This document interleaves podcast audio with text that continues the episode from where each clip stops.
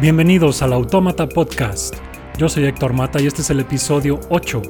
Apoya al podcast desde un dólar al mes en patreon.com diagonal autómata podcast y disfruta contenido extra. Y visita superautomata.blogspot.com para más artículos y audios.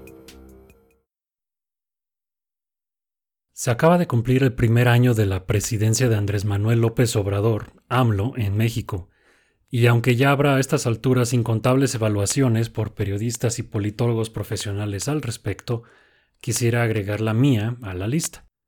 Me parece una oportunidad para sintetizar muchas de las ideas que ya están argumentadas aquí en otras partes de Autómata, ahora señalando algunos ejemplos concretos del México actual. Aún así creo que habrá mucho material para escuchas de otros países pues mucho de lo que quisiera discutir es aplicable a nivel global y especialmente latinoamericano. Como introducción, voy a condensar mucho material que pueden consultar aquí mismo en Autómata en los artículos El opio de los intelectuales, ¿Qué queda de la izquierda?, El centro de la herradura, Chairocracia y Proteger a la democracia. Los puntos principales los voy a agrupar en tres. Primero, hay que redefinir al centrismo.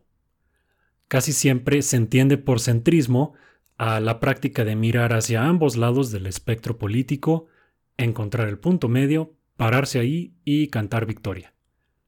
También casi siempre esto es percibido por todos como una manera perezosa y o cobarde de mantenerse en la indefinición política, ni muy muy ni tan tan, como decimos en México. Pero el centrismo como yo lo voy a usar de aquí en adelante, es completamente distinto. Se refiere a desacoplar la discusión de políticas públicas de las etiquetas que éstas pudieran tener. En principio, es irrelevante si un argumento es de izquierda o derecha, moderado o extremo, socialista o libertario. Lo que importa son dos cosas. ¿Cuál es el argumento y cuál es la evidencia que lo respalda? Su lugar en el espectro político, como lo entiende casi todo mundo, es irrelevante. Hace un siglo era una posición extrema decir que las mujeres deberían poder votar, pero hoy ya no. Así que la percepción de una posición como extrema o moderada me es indistinta, lo mismo que si proviene de un punto de vista socialista, libertario, teológico, anarquista, feminista o lo que fuera. Sigo queriendo saber las mismas dos cosas cuál es el argumento, cuál es la evidencia. Ahora, en la práctica, como la vida es corta y hay argumentos y autores que una vez tras otra demuestran su competencia o falta de ella, hay argumentos que sí voy a mover al frente de la fila para mi consideración y otros que pondré al final usando su etiqueta o autor. Por morbo o curiosidad acabo leyendo algunos de esos de todos modos, no más para saber qué creen los idiotas del mundo. A veces hasta salgo sorprendido para bien. El segundo punto es que el espectro político no es una línea que va de extrema izquierda a extrema derecha, con comunistas de un lado y fascistas del otro.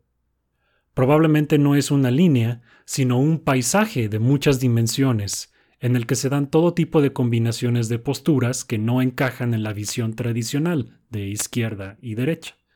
Si uno insiste en una imagen sencilla que reemplace al espectro izquierda-derecha, esta imagen no sería una línea, sino una herradura.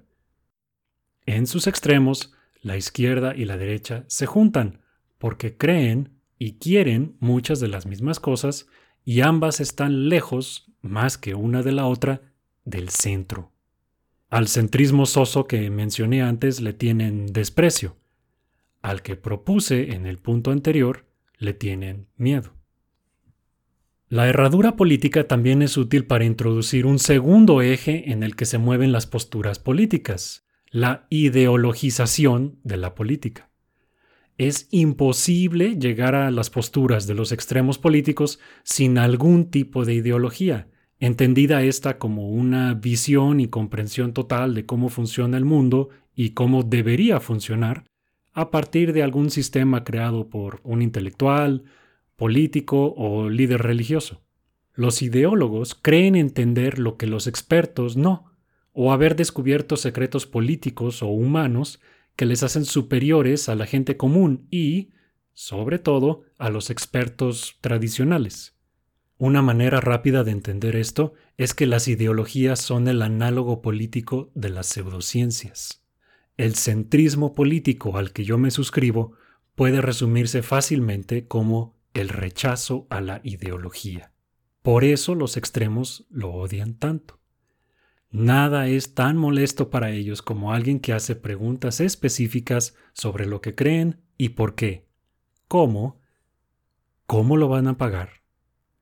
¿Pueden dar un ejemplo de cuándo ha funcionado eso antes? ¿Qué van a hacer con los que no estén de acuerdo?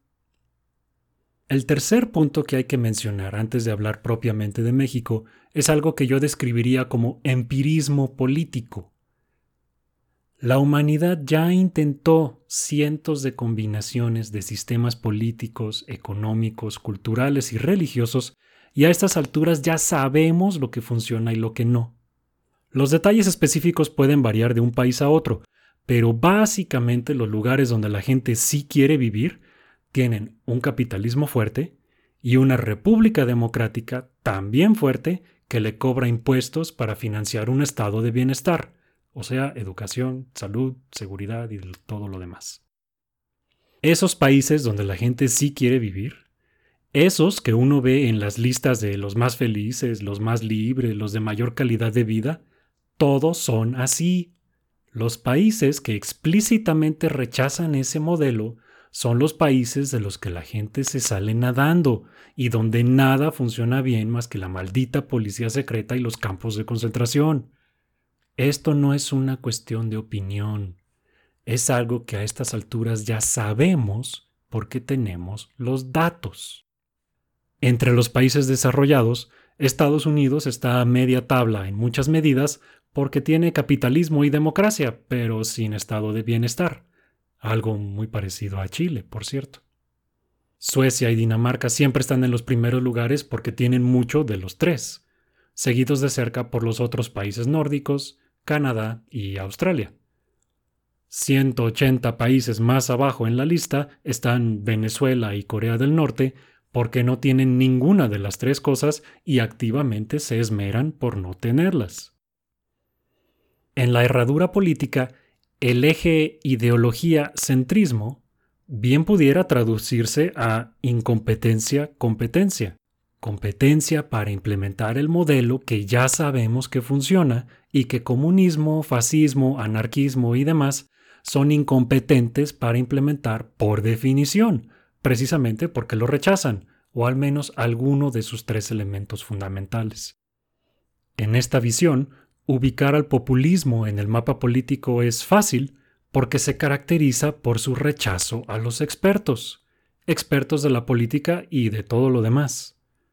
Siendo caritativos, su ideología, si se le pudiera llamar así, es que una persona cualquiera debería estar a cargo de la política y podría lograr grandes cosas usando tan solo su sentido común si las élites malvadas tan solo se hicieran a un lado y la dejaran. Siendo un poco más duros, la ideología del populismo es la incompetencia y la inexperiencia como virtudes. En cualquier caso, en la herradura está del mismo lado que los fascistas y comunistas. De los tres ingredientes, México tiene los comienzos de cada uno. La parte capitalista es la que se ha desarrollado por más tiempo, pero aún le faltan elementos básicos como medidas antimonopólicas, sindicatos que realmente protejan a sus trabajadores y hoy más que nunca condiciones básicas de seguridad para poder operar en paz, entre otras. Pero el capital humano, los recursos naturales y la inversión, a la espera de buenas oportunidades, están ahí, latentes. La democratización del país es lo que más rápido ha avanzado en los últimos 25 o 30 años aunque eso no es mucho decir porque pasamos de democracia cero a solo un poco. Ya existe una pluralidad de partidos en el poder a todos los niveles de gobierno, cosa impensable en el México de los setentas, digamos. Pero, salvo algunos ligeros matices en sus posiciones sociales, gobiernan de la misma manera semi-incompetente y corrupta. Algunas elecciones son impugnadas en cada ciclo, pero básicamente hay confianza de que los votos son contados y, a grandes rasgos, gana el que más votos obtuvo, aunque quizá los haya comprado. En particular, en los últimos años hemos visto algunas instancias de una verdadera separación de poderes, sobre todo con decisiones de la Suprema Corte contrarias a la voluntad del presidente y el poder legislativo. Un caso reciente fue la Ley de Seguridad Interior en el sexenio pasado, que fue declarada inconstitucional por la Corte. El estado de bienestar, por otro lado, siempre ha sido raquítico aquí. Aunque todos los que tengan un empleo formal tengan derecho a atenderse en centros de salud pública, esto solo lo hacen quienes viven en la precariedad económica. Quienes pueden pagar por atenderse con privados lo hacen casi sin excepción. La educación es un caso similar, aunque la diferencia entre privado y público está más en el estatus social que en el contenido. En ambos, México está reprobado. Igual que en el resto del mundo, la pirámide demográfica se está invirtiendo lentamente en México y se ha transitado a un sistema individual de ahorro para el retiro, con el pequeño gran problema de que la cultura de ahorro en México es escasa. Cantidades minúsculas del sueldo bruto de un trabajador se destinan automáticamente a su retiro, salud y vivienda, a menos que éste voluntariamente las aumente, disminuyendo su ingreso neto mensual.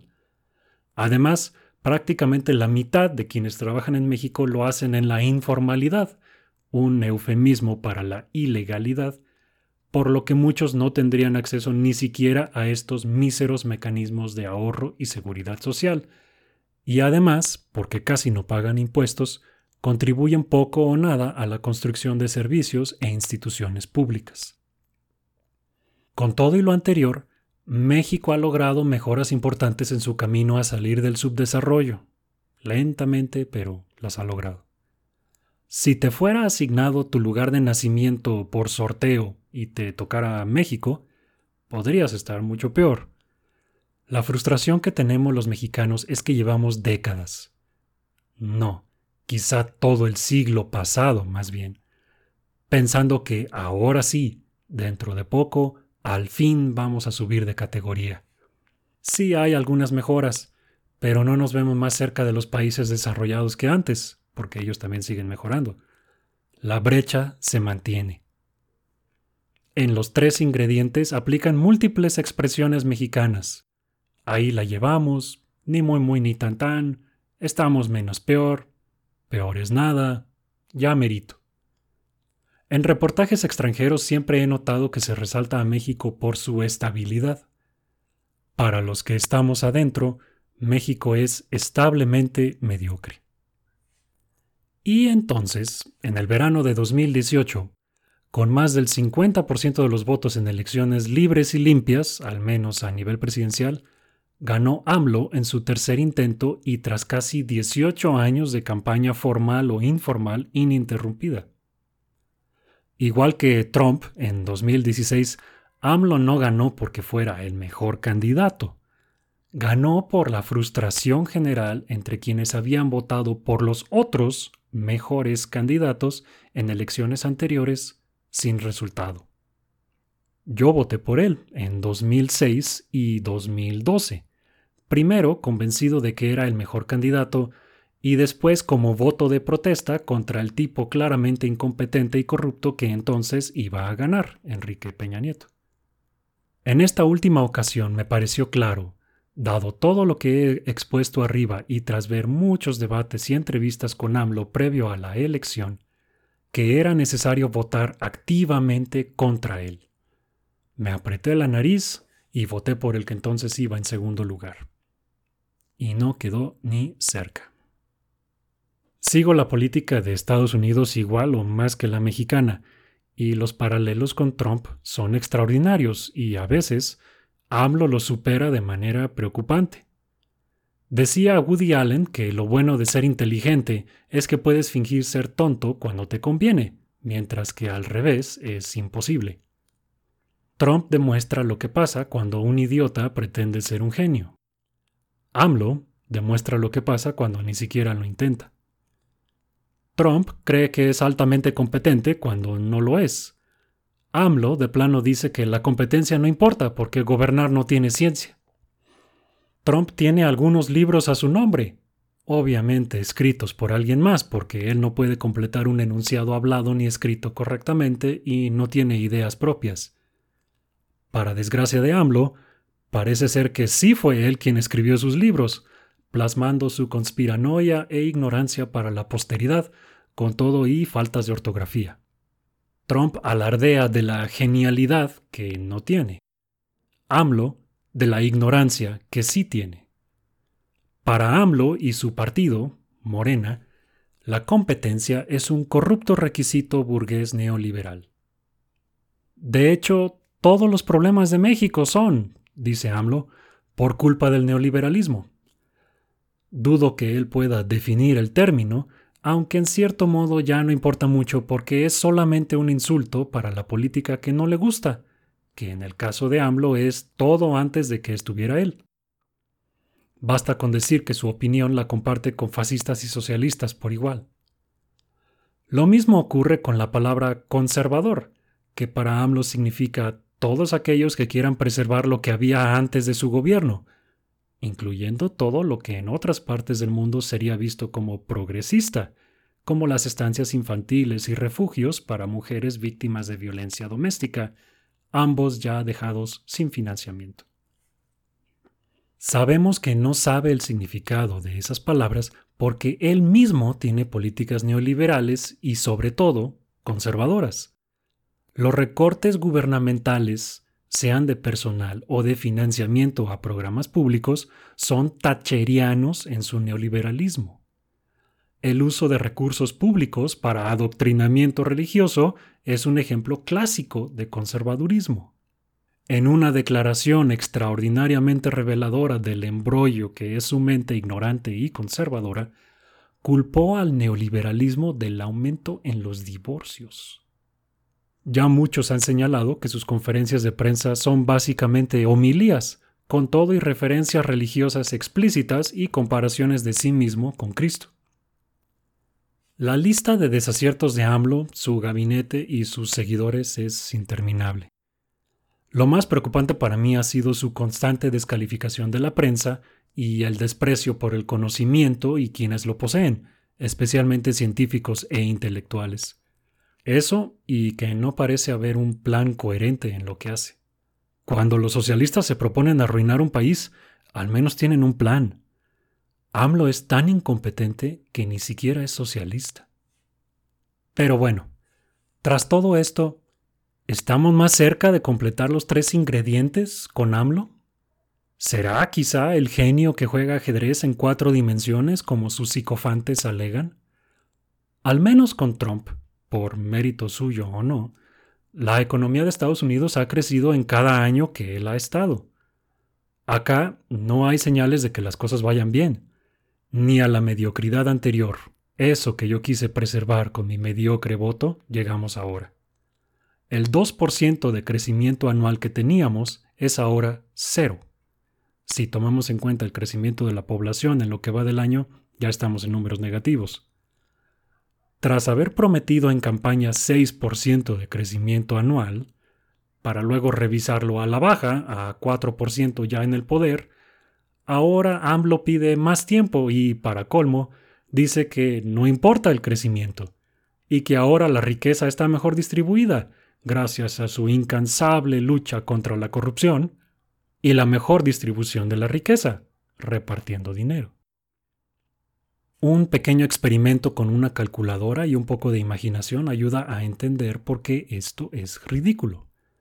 Si tomáramos los 60 mil millones de dólares de Carlos Slim, hombre más rico de México, los convirtiéramos a pesos, suponiendo 20 pesos por dólar, y si los repartiéramos entre 120 millones de mexicanos, ¿de a cuánto nos tocaría? Respuesta, un pago único de 10 mil pesos, o 830 pesos al mes por un año. Es mejor que nada, pero nadie va a salir de la pobreza con eso. Y además se habrán creado muchos pobres más, empezando por el mismo Slim y sus desempleados, en México y más allá. Redistribuir no es sustituto para crecer y la igualdad económica no sirve de nada si es igualdad de miseria. Por el lado de la República Democrática que le cobra impuestos a esa magra economía, las cosas no se ven bien tampoco, porque AMLO, supuestamente de izquierda, se niega a aumentar impuestos. Y menos cuando su jefe de gabinete es uno de los principales contratistas de su propio gobierno, y de los anteriores, esos corruptos neoliberales que nada hacían bien. Ya tuvimos dos ejemplos de votaciones en el legislativo en las que se siguió la línea directamente marcada por el presidente. La presidenta de nuestra Comisión Nacional de Derechos Humanos fue votada, con fraude, a pesar de violar la ley claramente. Es abiertamente aduladora del presidente y militante de Morena, el partido de AMLO. Y para la Suprema Corte, AMLO mandó y logró que se aprobara a la abogada del antes mencionado jefe de gabinete contratista. Eso no es separación de poderes.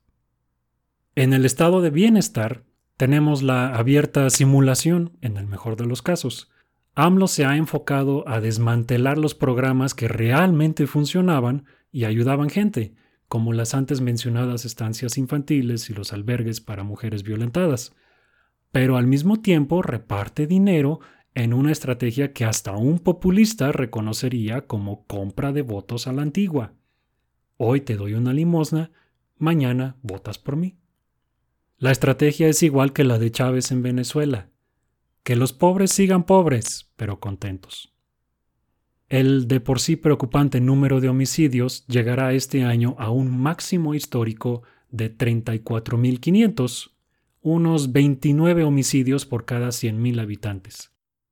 Para comparar, en Estados Unidos, ese país loco con más armas que habitantes y tiroteos en escuelas, en 2018 se tuvieron 16.000 homicidios repartidos entre 330 millones de habitantes, resultando en una tasa de homicidios por cada 100.000 habitantes de 5.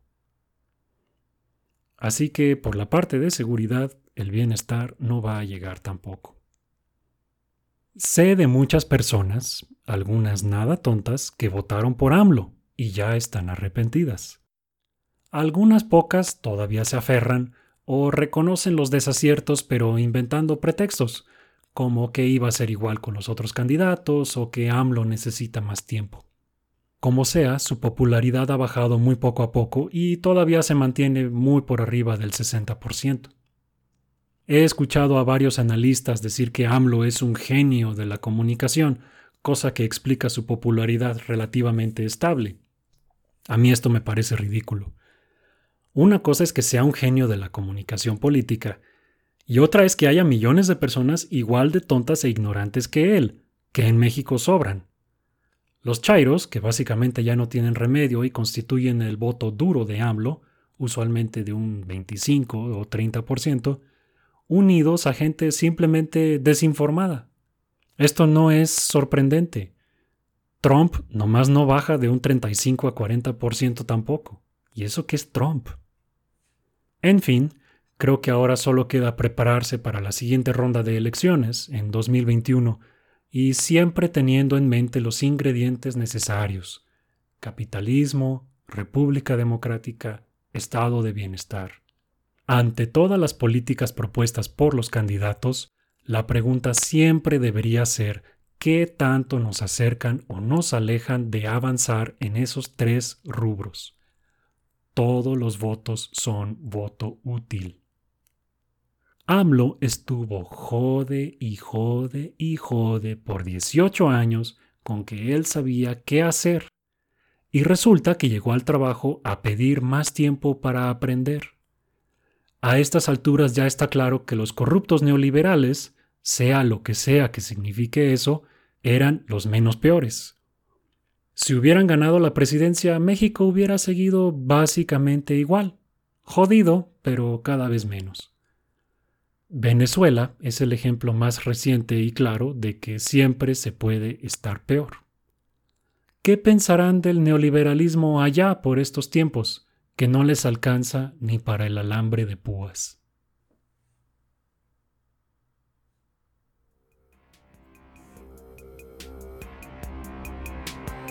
Si quieres más episodios y contenido como el anterior, sigue la publicación de artículos y episodios por Facebook en facebook.com diagonal automatablog o en Twitter en arroba automatapodcast o escríbenos a automatablog.gmail.com. El podcast es posible gracias a tu apoyo. Si te agradó lo que escuchaste, puedes donar al podcast visitando la página de apoyo en superautomata.blogspot.com o puedes hacer un donativo mensual visitando patreon.com diagonal automata podcast. La música es Tyrant, cortesía de Kevin MacLeod de filmmusic.io y lleva una licencia Creative Commons 4.0. Yo soy Héctor Mata. Gracias por escuchar.